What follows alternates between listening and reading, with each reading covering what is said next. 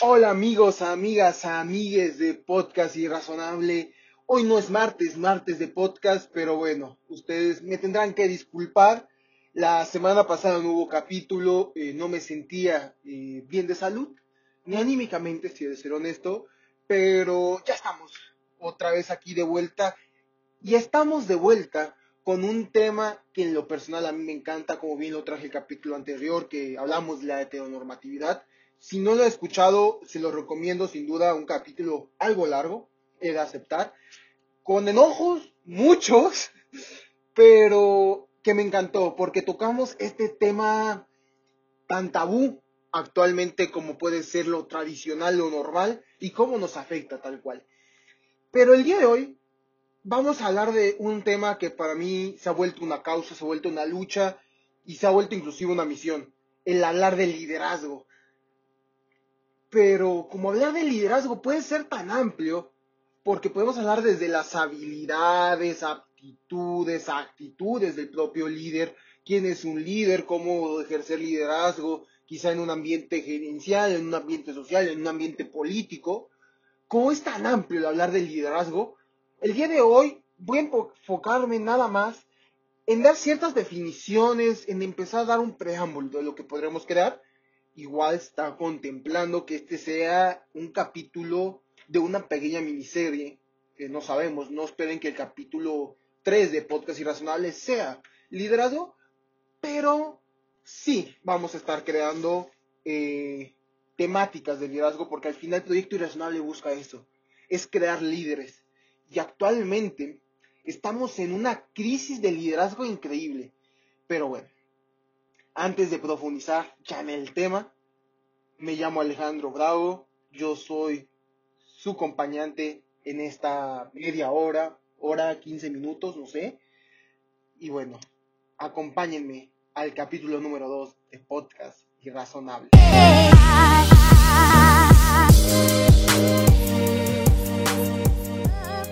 El capítulo número 2 de Podcast Irrazonable, vamos a empezar hablando de este tema tan, tan interesante por definirlo de alguna manera, que es el liderazgo.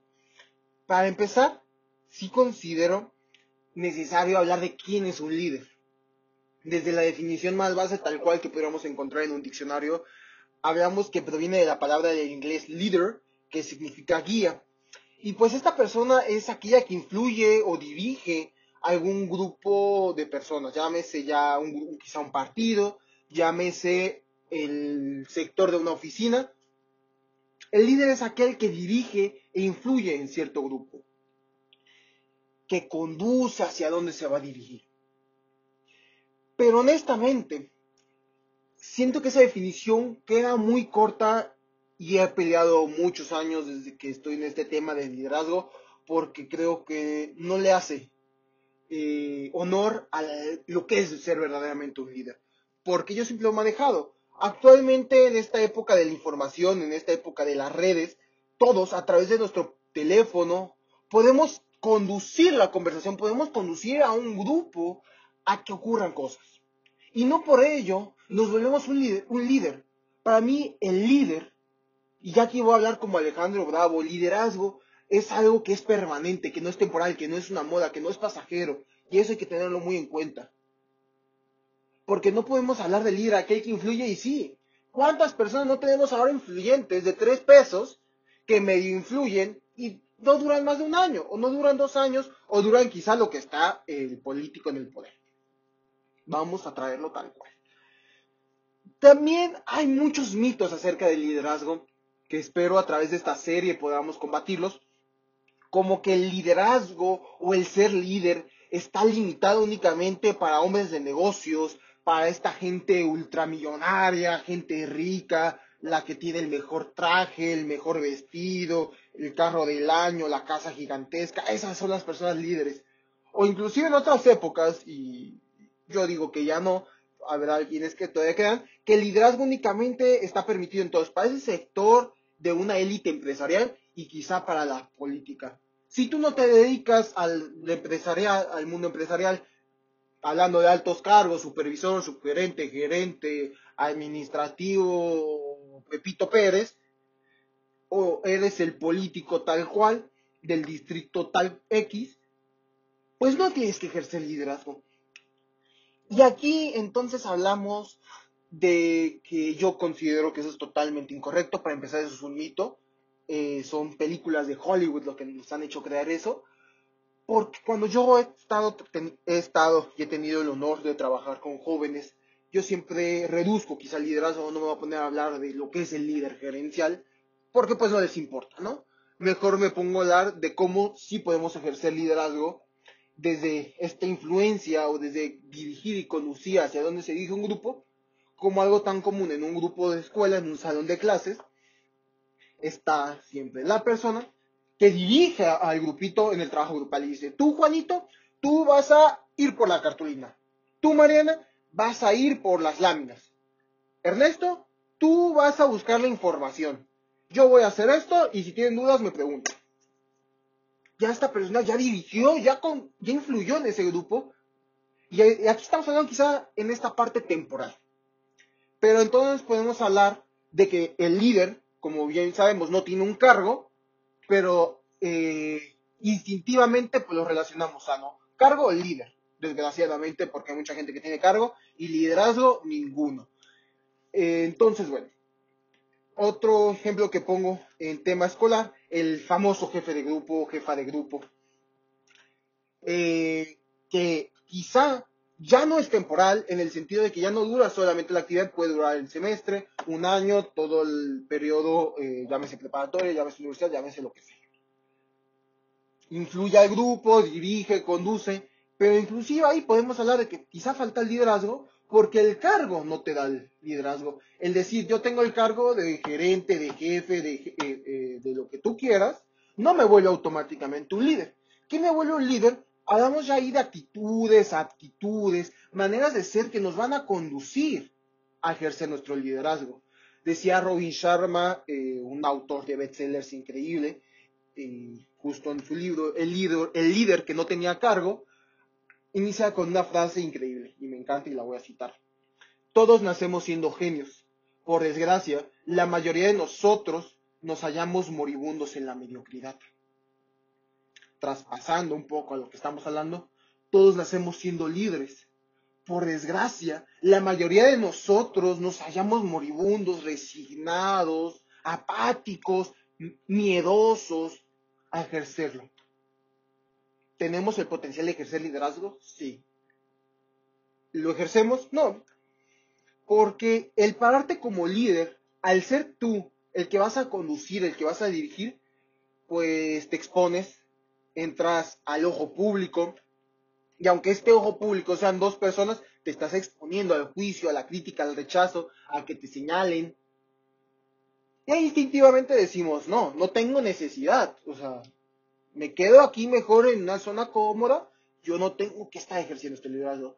Y entonces esa apatía, esa forma de educar, porque también lo considero que es una forma parte de, este, de esta educación tradicional, el no liderazgo, el, el mundo dado, a mí me han enseñado y a mí me encanta hablar de política, por si no ha quedado claro en estos, con este tercer capítulo de, de subido ya al podcast, eh, me han dicho, no, pues es que ya todos los Napoleones ya nacieron, todos los Hidalgos ya nacieron, y bueno, la familia Cuba me dice, ya todos los Fideles nacieron. Y yo, pues sí, o sea, pues nacieron, ya trascendieron a la historia, para bien, para mal, cada quien puede juzgar, pero pues ya nacieron. ¿Y qué? Eso no implica que no puedan hacer más. ¿A un sistema con una educación tradicional le funciona que todos sean líderes? No. ¿Funciona en, en un sistema que todos sean líderes? depende, yo diría. Porque bueno, el liderazgo, y aquí lo vuelvo a definir, como me ha encantado definirlo a mí, como diversos eh, expertos lo definen, hablamos del liderazgo es enrolamiento, es el poder conectar con quizá el subordinado, es tocar, mover, inspirar, y a través de eso influencias a la gente que te sigue. Generas confianza y el respeto de otras personas, pero aquí hay que hablar, y lo voy a repetir, hay que generarlo tú no puedes exigirlo. Y bueno, aunque también hay en estas nuevas teorías de liderazgo gerencial que se están creando, el que manejan que el líder también puede ejercerlo a través del poder. Y yo digo, ok, si influencias, si diriges, si conduces a un grupo, que es la definición base de líder, pero mediante el poder no generas esta confianza y este respeto. Generas miedo, generas quizás resentimiento, generas enojo, tristezas, cuando influencias a través del poder. Y para mí entonces decir ese liderazgo no funciona. Porque no por tener el poder, una vez que se acaba el poder, ya no tienes liderazgo y entonces acabó todo. Tú puedes tener el cargo con el cual ejerces el poder y a la vez ejercer liderazgo y entonces sí podemos hablar de que una vez que se acabe el poder, puede seguir teniendo un nombre o puede seguir teniendo un futuro ahí, un futuro público, un futuro social, un futuro de liderazgo. Porque para mí cuando hablamos de que el liderazgo es ejercido mediante el poder, a mí no me suena a un líder, perdón, me suena al jefe, me suena quizá a un liderazgo autocrático, como lo definía Weber, que ahorita me voy a meter ahí.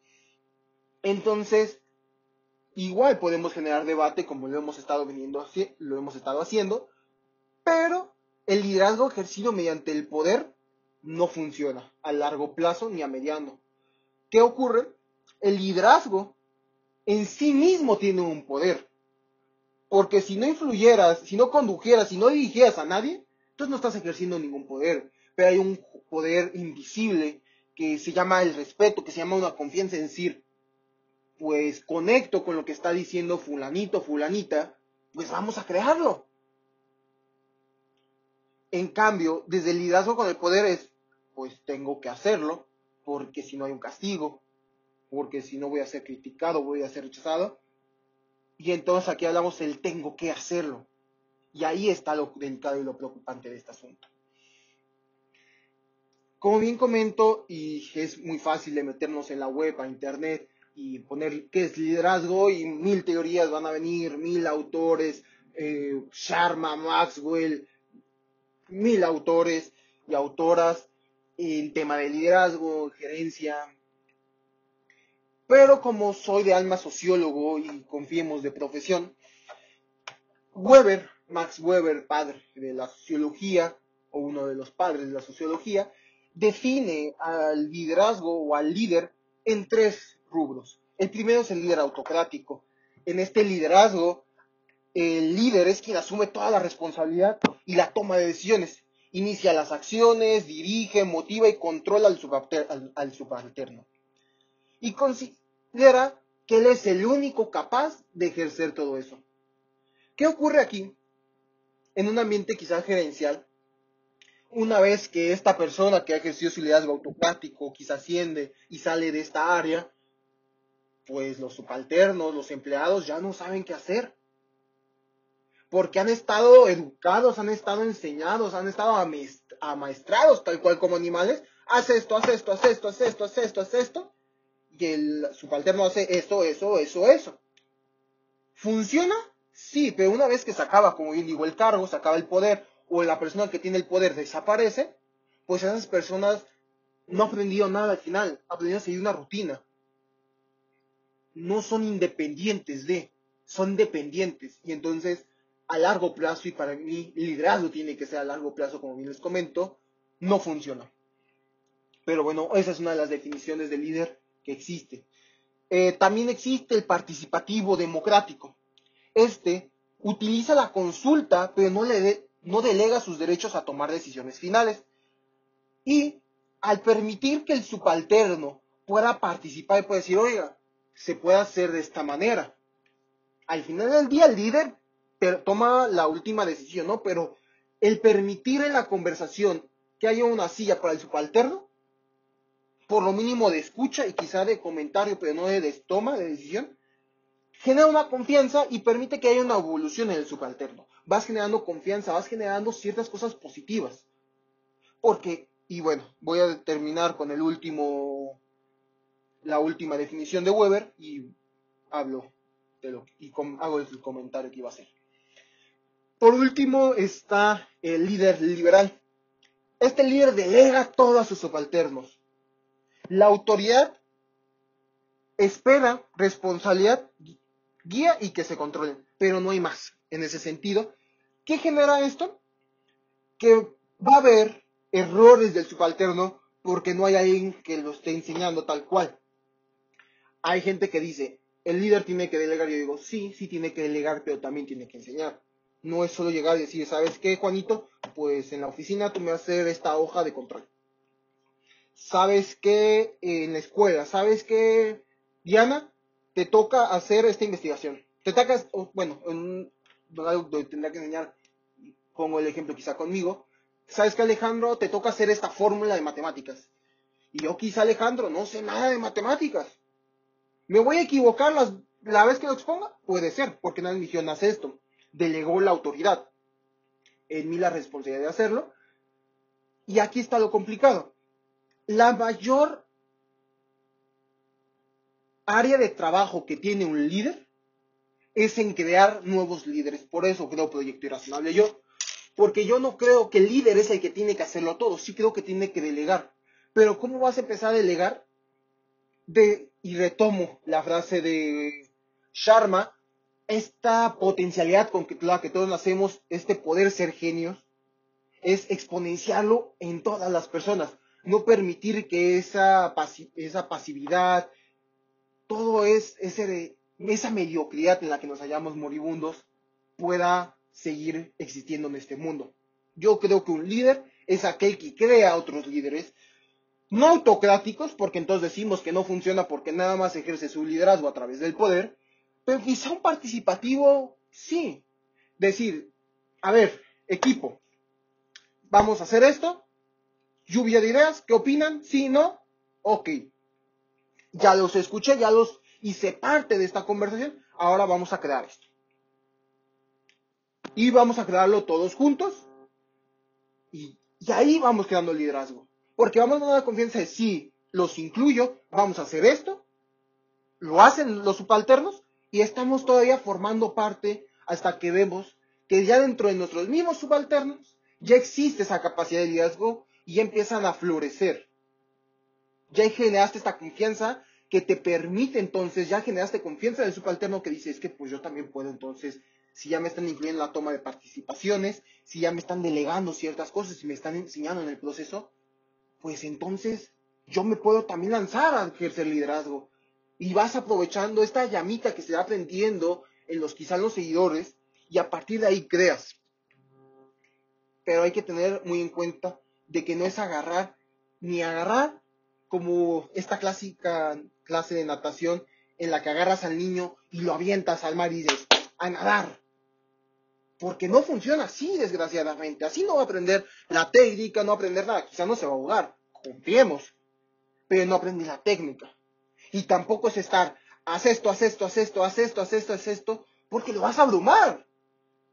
Y entonces sí quiero que entendamos a los subalternos o a los seguidores de un líder como niños, donde ni lo vas a aventar a que lo haga por su cuenta, porque no va a tener la capacidad de hacerlo per se, o, o no en primera instancia, va a ser un ejercicio prueba-error, ni tampoco es estar sobre él encima porque lo adumas y al final del día o cuando tú ya no lo estés presionando, él ya no va a tener el resultado.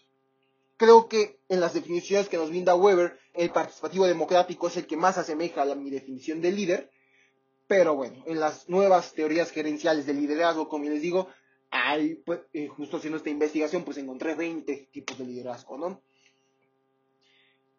Pero volvemos a lo mismo. ¿Por qué es importante saber que el liderazgo no va relacionado con el cargo? Y aquí quizá voy a hablar de cómo me fue en la feria, pero es una realidad en muchos lugares administrativos o que existe gente con un cargo administrativo.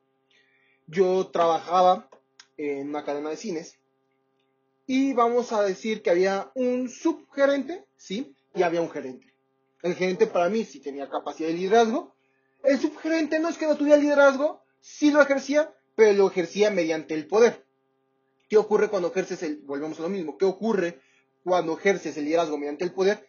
No permites generar la suficiente confianza con el subalterno para que éste pueda hacer las cosas sin la presión de equivocarse o sin el miedo a un castigo. Y eso es lo que ocurría. Y yo, pues, voy a hacerlo honesto, yo, yo tenía miedo al castigo. Cuando llegaba el subgerente, era firme ya, como comandante del ejército. Y el gerente tenía una postura un poco más flexible en cómo acercarte porque te generaba esa confianza. No tenías que estar firmes, ¿no? Sí era el jefe y al final del día no quieres ver enojado al jefe, pero tenía la apertura y generaba la suficiente confianza, primero, para poderte acercar y obviamente generar el suficiente respeto para que no llegues y le digas, ¿qué onda, carnal? Es hola gerente, hola señor, ¿cómo está? O hola Pepito, tu nombre, quizá no de usted, quizá ya con su nombre directamente, porque generabas el respeto y al de respeto no llegará a faltar el respeto. Aunque creo que pues ahí está un poco mal dicho, no sé, pero bueno. Entonces, ¿por qué considero importante? Porque es necesario generar confianza, es necesario generar respeto, es necesario al subalterno volverlo parte de la ecuación para que pueda fluir. Y esto va tanto para gerencial como académico, como para todas las redes de la vida. Si el líder no crea otros líderes, pues no sé quién está más perdido, ¿no? Y hablando de perdidos, eh, hay ciertos principios que a mí me encantan. Por ejemplo, Dale Carnage, otro gran experto en esta materia de liderazgo, él propone algunos principios, como bien les dije, de lo que puede ser liderazgo. Y entre los que él comenta, él habla de que si la gente no sigue a una persona, no es problema de la gente, el problema es del líder. O sea, yo como líder no puedo decir es que la gente no me sigue, es que la gente no está preparada para mi capacidad, para mi mentalidad. No podemos decir eso. Porque entonces el que, está, mal ahí, pues estamos hablando de que es esa persona, que es el líder o pseudo líder en este caso. Otra cosa práctica y otro de los principios clave del liderazgo, según el Carnegie, y coincido completamente, es que un líder debe de ser proactivo tanto en la teoría como en la práctica. ¿Qué me refiero a esto? Ya sí, parafraseando un poco a mí. Un líder debe de tener tanto la visión de lo que va a ocurrir, tanto la teoría, como empezar a ver qué sucesos pueden ocurrir, y llevarlo también a la práctica. Si yo veo que ya se viene temporada de lluvias en mi comunidad, yo digo, a ver, cada vez que llueve las calles se inundan, hay mucha basura en el río, se desborda, hay un cochinero, aparte del lodo digo, ¿sabes qué? Me voy a juntar yo unos amigos y voy a, traer, voy a traerme unos amigos, voy a hablar a los vecinos y nos vamos a poner a limpiar el río. Antes de que llegue la persona que tiene el cargo, antes de que llegue hasta la misma lluvia, vamos a ser proactivos ahí. Yo ya vi un problema, voy a solucionarlo antes de que ocurra. Y por último, eh, y va muy relacionado al liderazgo con poder, la lealtad no se construye pidiéndola, ni mucho menos obligando a otros a que te la den. Haz de cuenta que si el zapato no entró fácil, no la fuerza. Tú no puedes pedirle a tu subalterno que te sea leal, sea leal hacia ti. Si tú no creas el respeto, la confianza, la apertura para que haya una relación y de ahí surja la lealtad, pues algo estás haciendo mal tú y no el subalterno. Y entonces, como bien dije, para mí el liderazgo es algo fundamental en la vida diaria, porque, como bien dije, yo aquí quizá me enfoco un poco en la gerencial, porque es donde están todas las nuevas teorías. Pero por supuesto que en mi vida diaria, y más como estudiante de ciencia política y que analizo el panorama, pues veo que estamos en una crisis de liderazgo. Veo que en los sistemas educativos siguen educando al sistema tradicional donde está la línea y de esa línea no te puedes salir. Por eso para mí proyecto irrazonable, y en algún momento hablaré que es irrazonable, digo, hay que ser disruptivos, tanto en política como en lo social, como en el liderazgo, hay que ser disruptivos. Si la línea es recta y tú crees que puede ser perpendicular o puede ser curva, pues lo intentamos. Porque hay que permitirse también el ejercer una creatividad, el ejercer ser irrazonable, simplemente. Y entonces yo aquí, y ya para cerrar, me gustaría hacer como este llamado, tanto a colegios como universidades, pues ellos van a tener que empezar a asimilar y entender que dentro de sus filas tienen y van a tener una generación capaz de crear un cambio como ninguna otra. Por ello es de vital importancia colegios, universidades, directivos, rectores, coordinadores, el saber cómo enfocar esa potencialidad que tienen, que tienen y tenemos los jóvenes. Porque si no saben, y a mí, y me puedo incluir, si no sabemos también cómo dirigir toda esta capacidad, toda esa potencialidad de generar un cambio, se va a echar a perder. Es necesario que colegios y universidades asimilen que los jóvenes, los de hoy y los de mañana, vamos a cambiar al mundo. Les guste o no, a las personas conservadoras, los jóvenes somos el futuro. Y para poder concretar un futuro sustentable, pues es necesario enfocar esa potencialidad. Somos jóvenes, podemos aprender rápido, pero ocupamos también apoyo. Y ahí yo confío que los centros académicos, los centros educativos, sean parte fundamental de ese cambio de generación no creo que pueda agregar más y meterme y profundizar más en ciertos tipos de liderazgo, actitudes y aptitudes.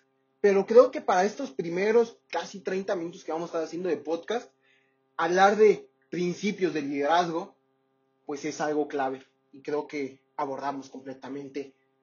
No olviden seguirnos tanto en Spotify, eh, nos ayudarían un montón si nos empiezas a seguir en Spotify, si nos siguen en Instagram, Proyecto Irrazonable Igual estamos así en la página de Facebook, Proyecto Irrazonable, pueden buscarnos.